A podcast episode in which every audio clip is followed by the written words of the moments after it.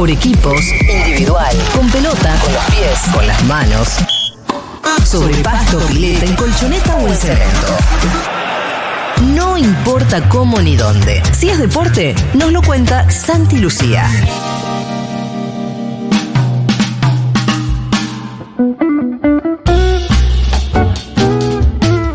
¿Sabés que me acabo de dar cuenta que me mandé la cagada yo? No te flageles así. No, soy eso. Durísimo. La verdad que soy eso, así. Mengolini. ¿Sos Soy- eso, Santi? ¿Posta? Sí, soy me, me liquido. Flagela- autoflagelador. Sí, cada vez que me mando una cagada, pero me la Oh, reprocho boludo. O sea, absolutamente. ¿Alguna fiera frente a Víctor Hugo, por ejemplo? Porque ahí te imagino como más. No, no puedo hacer esto frente a Víctor Hugo. No, ¿sabes que Llamativamente esos años que me tocó Ajá. acompañarlo comentando fútbol. No te mandaste grandes cagadas. No me ponía nervioso. Mirá. Que me, me costaba después como explicarlo, porque la expectativa que me generaba, Claro. eh, noches sin dormir en las primeras transmisiones, porque obviamente. O sea, los nervios algo- estaban en la previa, pero no, no in situ. No en situ. Te La- entiendo, La, a mí me verdad que no. parecido. Y, y fluía y funcionaba y me sentía seguro. Bueno, en parte también por el contexto y porque parte de la generosidad también se nota en ese tipo de momentos. Pero afortunadamente no me pasó, pero no. Y tampoco en, en esas transmisiones eh, iba muy preparado, muy concentrado, intentaba descansar cuando podía. No, no solía tener este, errores importantes. Pero Bueno. sí, me, me- me lo- me suelo castigar porque no, obviamente, como a cada uno en su actividad no me gusta equivocarme, después cada uno eh, tendrá un nivel de látigo distinto. De- decíamos en el bloque anterior que saludábamos a- al pueblo Boquense. bostero, boquense, por estos 118 años en su aniversario y que no lo queríamos hacer coincidir con una de las noticias del día que conocimos hace algunos minutos nada más, y es que en Boca hay una nueva denuncia de abuso Oh. dentro del club. Eh, que primero pasó por el Departamento de Inclusión e Igualdad y que luego, eh, más tarde, en febrero y hoy se conoció públicamente, llegó a la justicia ordinaria. La denunciante es una empleada de prensa del club, Florencia Marco, y el acusado es Jorge Martínez, ex jugador de Boca y el actual director técnico del equipo femenino.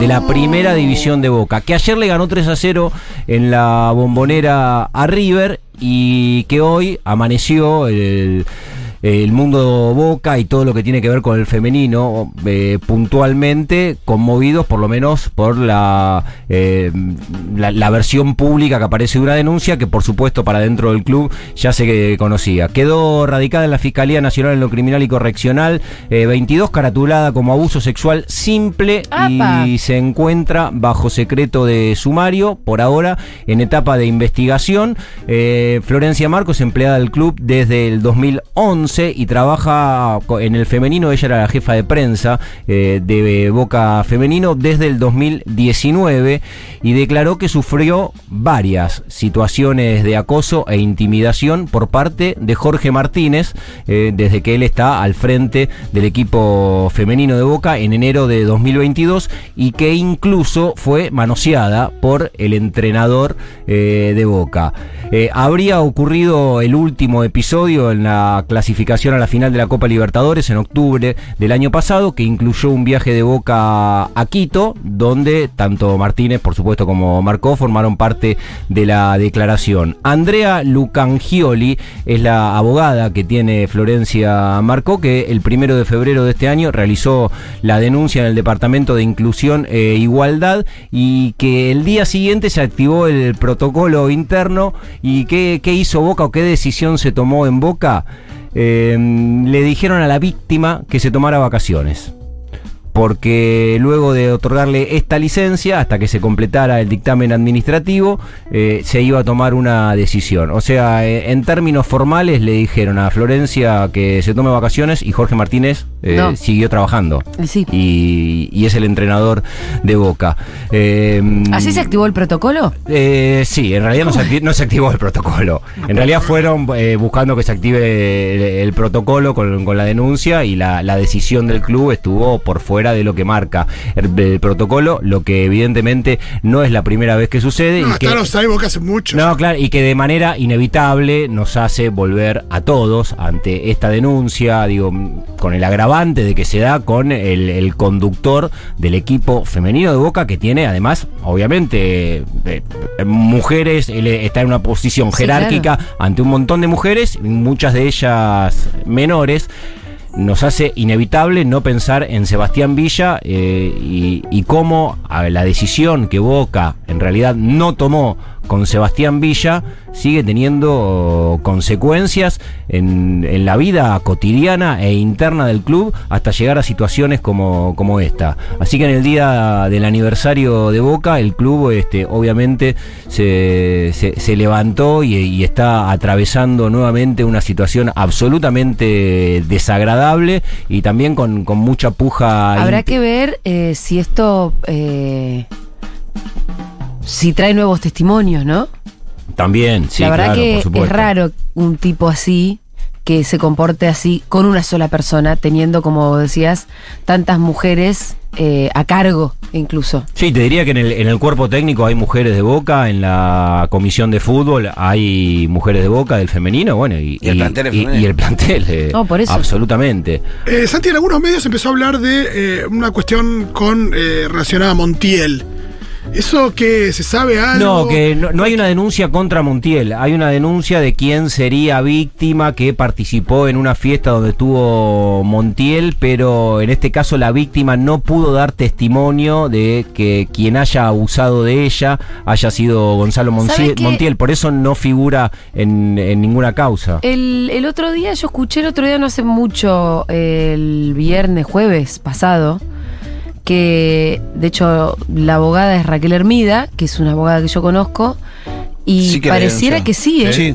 Pero a él... O sea, Sí, sí, a él no. también, pero hay una, hay una denuncia nueva. En la denuncia de 2019 no está Montiel. Si bien en donde ella fue abusada fue en la casa de Montiel, Claro. eh, ella no se acuerda de nada, pero llegó a la casa y parece que Montiel, que era el novio, le dijo tomar la pastilla el día después, ella no entendía nada, tuvo lesiones, fue un semic, constató las lesiones, constató que había sido violada y demás, pero no lo denunció Montiel en ese momento. Claro. Ahora fue y denunció a Montiel. Ah, bueno, yo lo- Sí. por lo que había escuchado, de lo- no, que no habían ido a la justicia con el nombre propio No en la de causa de Gonzalo. 2019, pero sí ahora. Sí, ahora, bueno.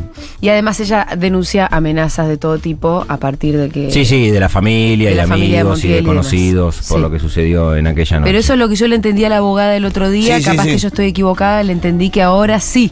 No Claro. en la denuncia Claro, eso es lo que, lo, que lo hacía medio confuso. Por eso yo preguntaba, porque en algunos lados había leído que, nada, gente defendiéndolo, como diciendo "Ahora que no pasó nada, en Montiel nunca lo denunciaron. Y eh, gente que decía eh, que tuvo una denuncia, pero está bueno, está bueno Pasa echarse- que la fue radicada ahora, ¿eh? inclusive Ahora, que- claro. La denuncia es muy reciente. Inclusive la, la chica denunció que la hermana de Montiel, que es policía, la había amenazado. Le había mandado mensajes. Sí, sí, todo- toda esa historia, por supuesto que, mm, que, que estoy al tanto. Sé, sé de, lo- de lo que se trata, de los mensajes que recibió la víctima. Lo que también yo, después de haber escuchado a la abogada, no me quedaba claro. No, por lo menos a mí no me había quedado claro que el nombre, que hayan ido a la justicia con el nombre de Gonzalo Montiel. Sobre todo por los testimonios de la víctima y de lo que pasó esa noche, que habló de algo así como pérdida de conocimiento. Sí, ella ¿no? dice que no recuerda Claro. lo que pasó, No. que recuerda hasta haber tomado una bebida alcohólica Y- y, que después no recuerda más nada. Claro. Pero sí que fue en la casa de Gonzalo y que la habían, la habían dejado en la puerta En la puerta inconsciente de en la puerta de la, casa, de Montiel. De Montiel. Y que luego había recibido amenazas de familiares, entre ellos la hermana de, de Montiel, para no realizar la denuncia. Amenazas que para ella eran gravísimas porque la hermana de Montiel es policía, como dije. Claro. Bueno, un bajón cuando la columna de deporte se convierte en una columna sí. sobre violencia de género. No, pero ta- también, eh, y en esto, eh, los departamentos de géneros de, en los clubes ahí de- quedan también en, en un lugar de. Redibujado. Sí, de, de- de muchísima incomodidad, porque la mayoría, y conozco de un montón de clubes, pibas que, que laburan y que son militantes y que cuando llegan los momentos de tomar decisiones fuertes, eh, terminan siempre decidiendo lo mismos y sin darle ningún tipo de, Sí. de cabida a todo el laburo que vienen haciendo en, en lo cotidiano Claro. y en, la- en lo permanente. Sí, Entonces sí. es muy difícil a veces Y dar la pelea de adentro. No, y también, y, y- y es muy fácil decir, bueno, ¿y para qué tiene un departamento de género? No sirve para un carajo. Y hay un montón de pibas que laburan todos los días, ¿no? Para, sí, para sí, pero intentar que la cuando realidad cae sea un pez distinta. gordo, la Claro, decisión se obvio. termina tomando de acuerdo al rendimiento Sí, li- físico licencia a la víctima y sigue laburando el abusador. Sí, y después el criterio depende, o sea, qué se hace con el jugador depende de cómo juega. Sí, claro. Claro, por eso te decía que después Eh, prima el sí, criterio claro. futbolístico Claro. y de rendimiento. Sí, sí, es que el fútbol pone el rendimiento.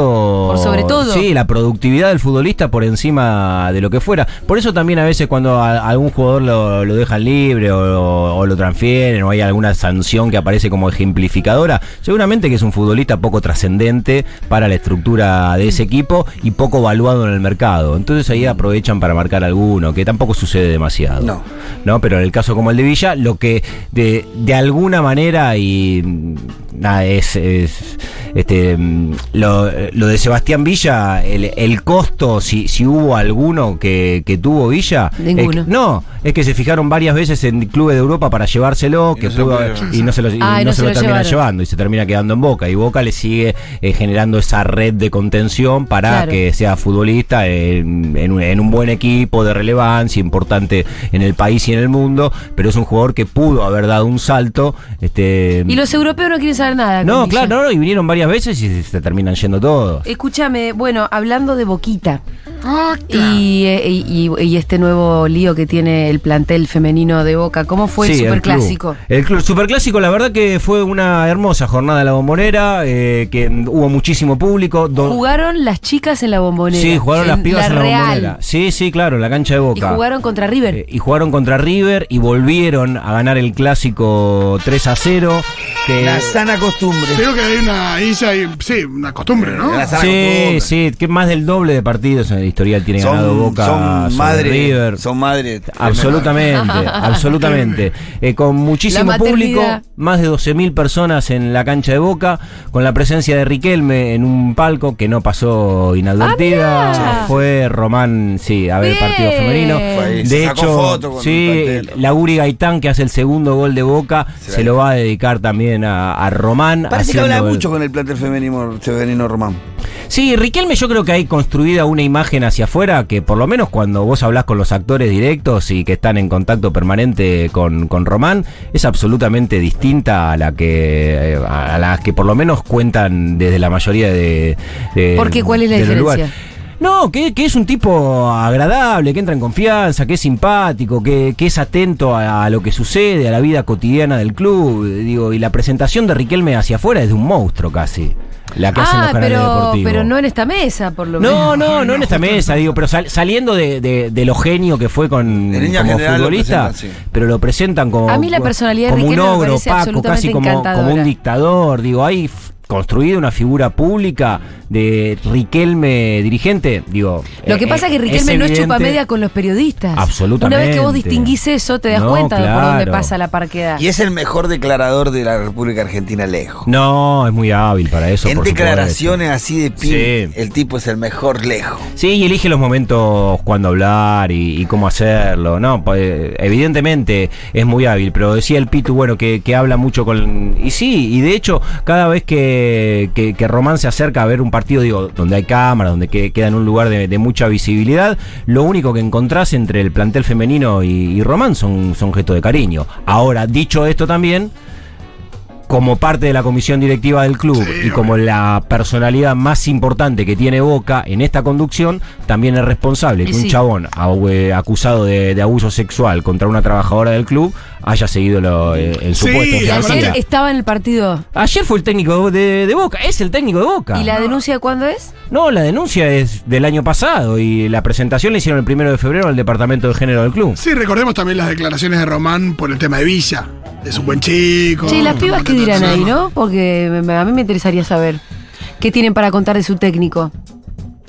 Y yo que se debe ser complicado ahí, ¿eh? La situación. Debe ser complicado Y- ser también, ¿no? Ah, Porque del plantel. vos Sí, ponele bueno. que te plantás y contás algo, pero en realidad el, el- el club no te va a bancar No, en no, el, el club, testimonio. debería, el club debería separar al tipo y darle la libertad y todo, todo el espacio a las pibas para que digan lo que Y les que pasa. los protocolos sean de, de investigación un poco Sí, también. claro, también, por supuesto. Sí, sería, ¿No? sí, sería poner No, en valor a, a un departamento de género que, de hecho, Boca hizo mucha pompa en esto Sí. de. Claro, Sí, por si no existe para esto, ¿para qué existe? Porque todo Por lo otro es, es menor al lado de esto. Por lo pronto discutamos el protocolo, porque si el protocolo dice que ante una denuncia el- la chica tiene que tomarse licencia o vacaciones y el otro tiene que seguir trabajando, está mal este protocolo. No, no, muchachos, no, claro, discutámoslo. sí, absolutamente. Arranquemos por ahí. Absolutamente. Eh, bueno, es uno de los temas eh, que evidentemente vamos a, a seguir. Imagino que va a haber mm, bastante movimiento en relación a lo que va a suceder con Jorge Martínez, el entrenador de la primera división de, de Boca Femenina. Santi, antes de terminar, quiero que nos cuentes un poquito del tema del Mundial Sub-20. Sí, es eh, la verdad es un tema llamativo. La semana pasada que no estuvo Julita y, y que empezaban a aparecer la noticia, Rolo me dijo, che, esto puede avanzar, puede ir para adelante. Yo no era muy optimista, pero evidentemente Little Tapia. Little Tapia te está- sorprende, ¿eh? Está atravesando su. ¿Cómo te sorprende su Little? Tapia, papi? que- sí, que si salen hay, todas, ¿eh? sí, si hay un dirigente hoy en la Argentina. el canciller Y bueno. Tapia.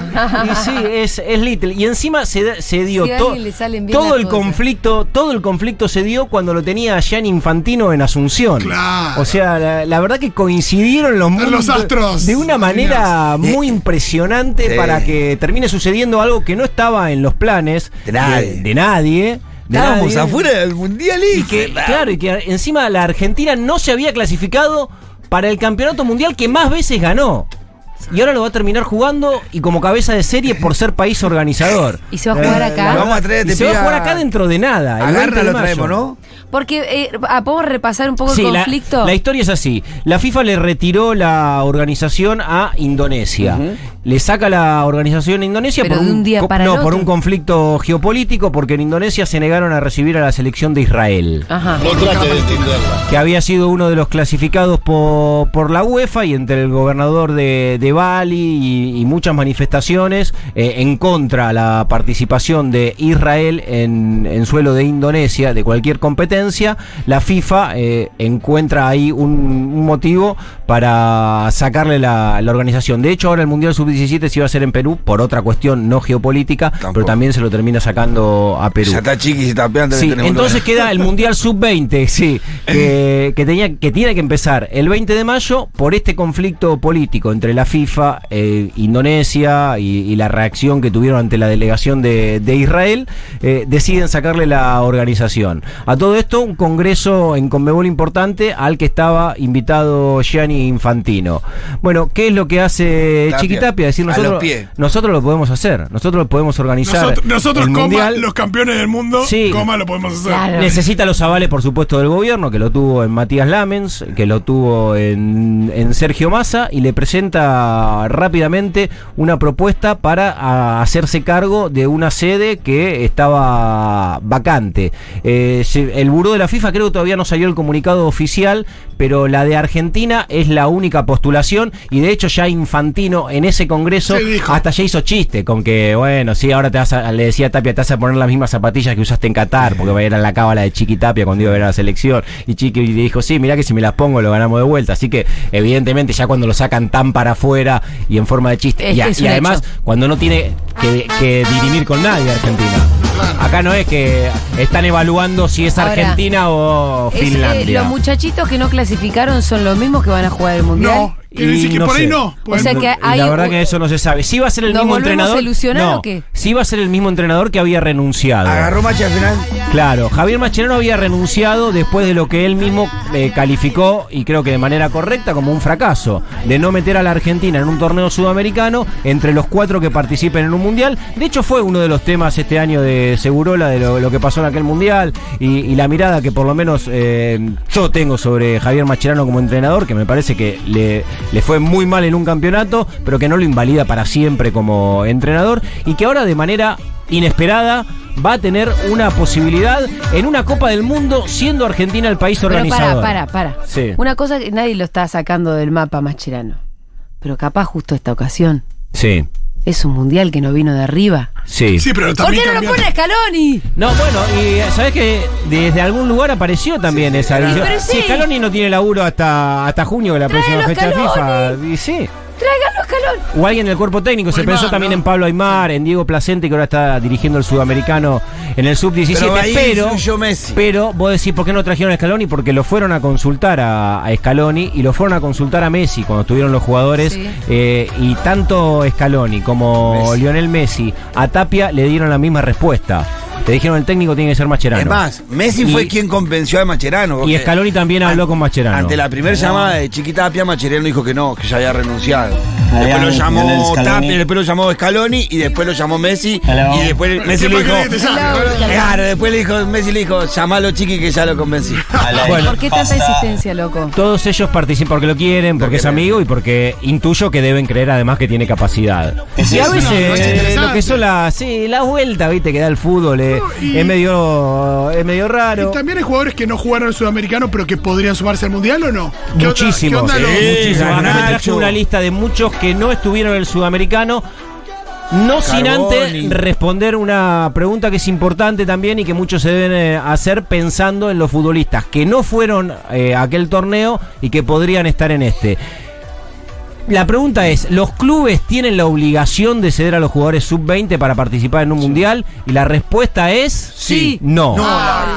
Qué pena, ¿no? La respuesta es no. Boludo, Entonces estamos en el horno. entonces, los clubes no tienen tiene la que- obligación, pero- Vayan a rosquear. ¿no? Pero por supuesto, siendo Argentina organizador, después de una experiencia deportiva frustrante como la del sudamericano, me parece que va a haber, lo- desde el punto de vista de la rosca, una tensión distinta. ¿Qué es lo que sucede? El campeonato empieza el 20 de mayo y termina el 11 de junio. Se están cerrando las temporadas en Pero hay Europa. varias ligas que ya habrán terminado. Para. Y otras que no, por eso depende de... La inglesa cerró ahí justo. cada uno de los clubes lo que se esté jugando para que tengan más o menos facilidades para soltar futbolistas y acá hay un nombre que aparece arriba de todo que puede cambiar obviamente el panorama de la selección del rendimiento que es el de Alejandro Garnacho Ajá. porque titular el va titular alterna en el Manchester United es un jugador de una jerarquía muy por encima de la media y está defendiendo una de las ¿No camisetas más poderosas del mundo hayan jugado el mundial abajo de los 20? Sí, No. un montón, ¿no? Equipos argentinos, seis veces campeón del mundo. No, no, pero no. Con jugadores en selección primera y mayor, estrella. la Que selección hayas- mayor. Tipo, Enzo, ¿qué edad tiene?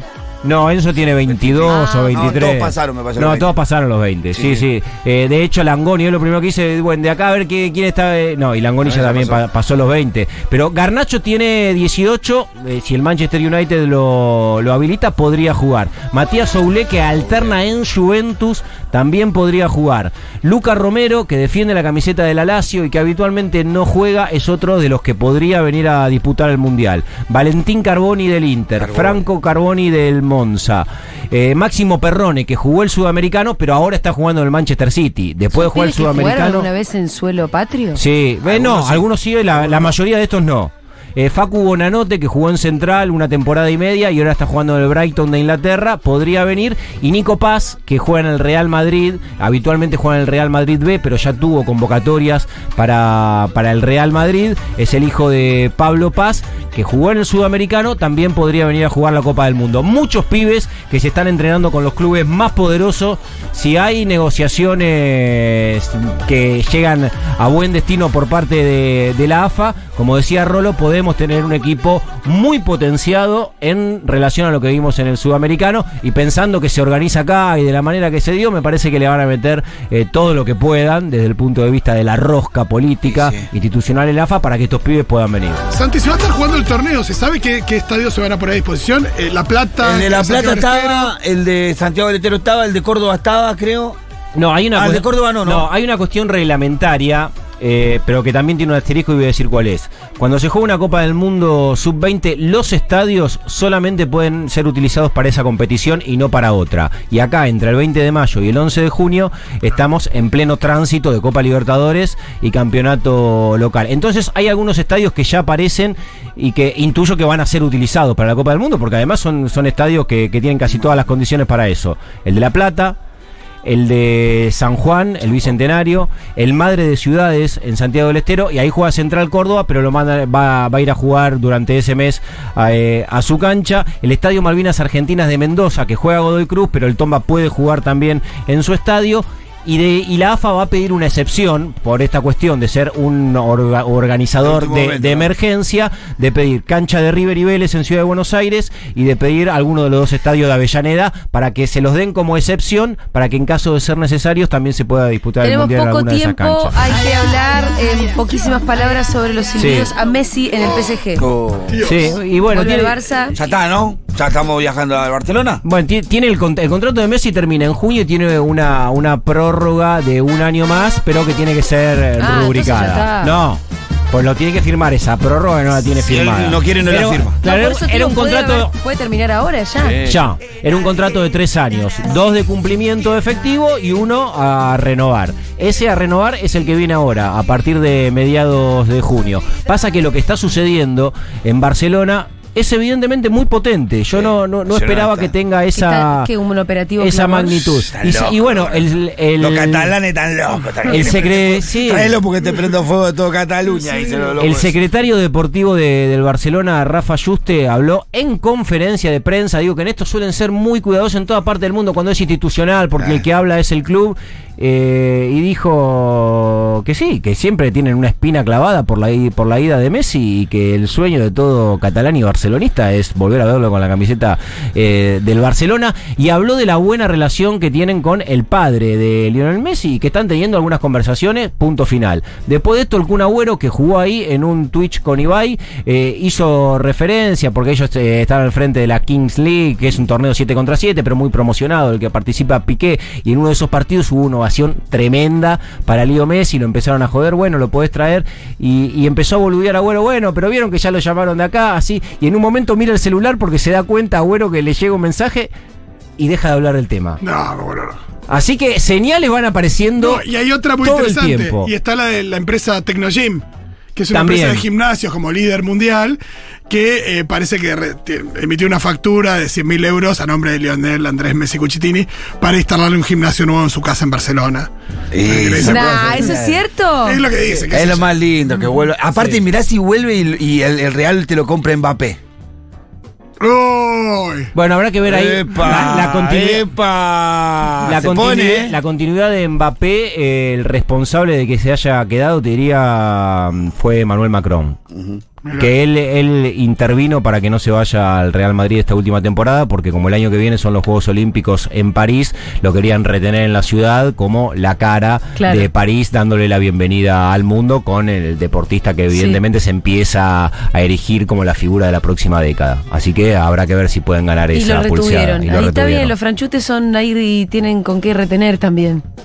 Pero lo de Messi al Barcelona, lo que parecía un imposible hace dos semanas, ahora se abrieron interrogantes por todos lados y las señales que empiezan a aparecer te hacen concluir en ¿y por qué no? ¿Y ahora qué diría el hermano? Ahí. Bueno,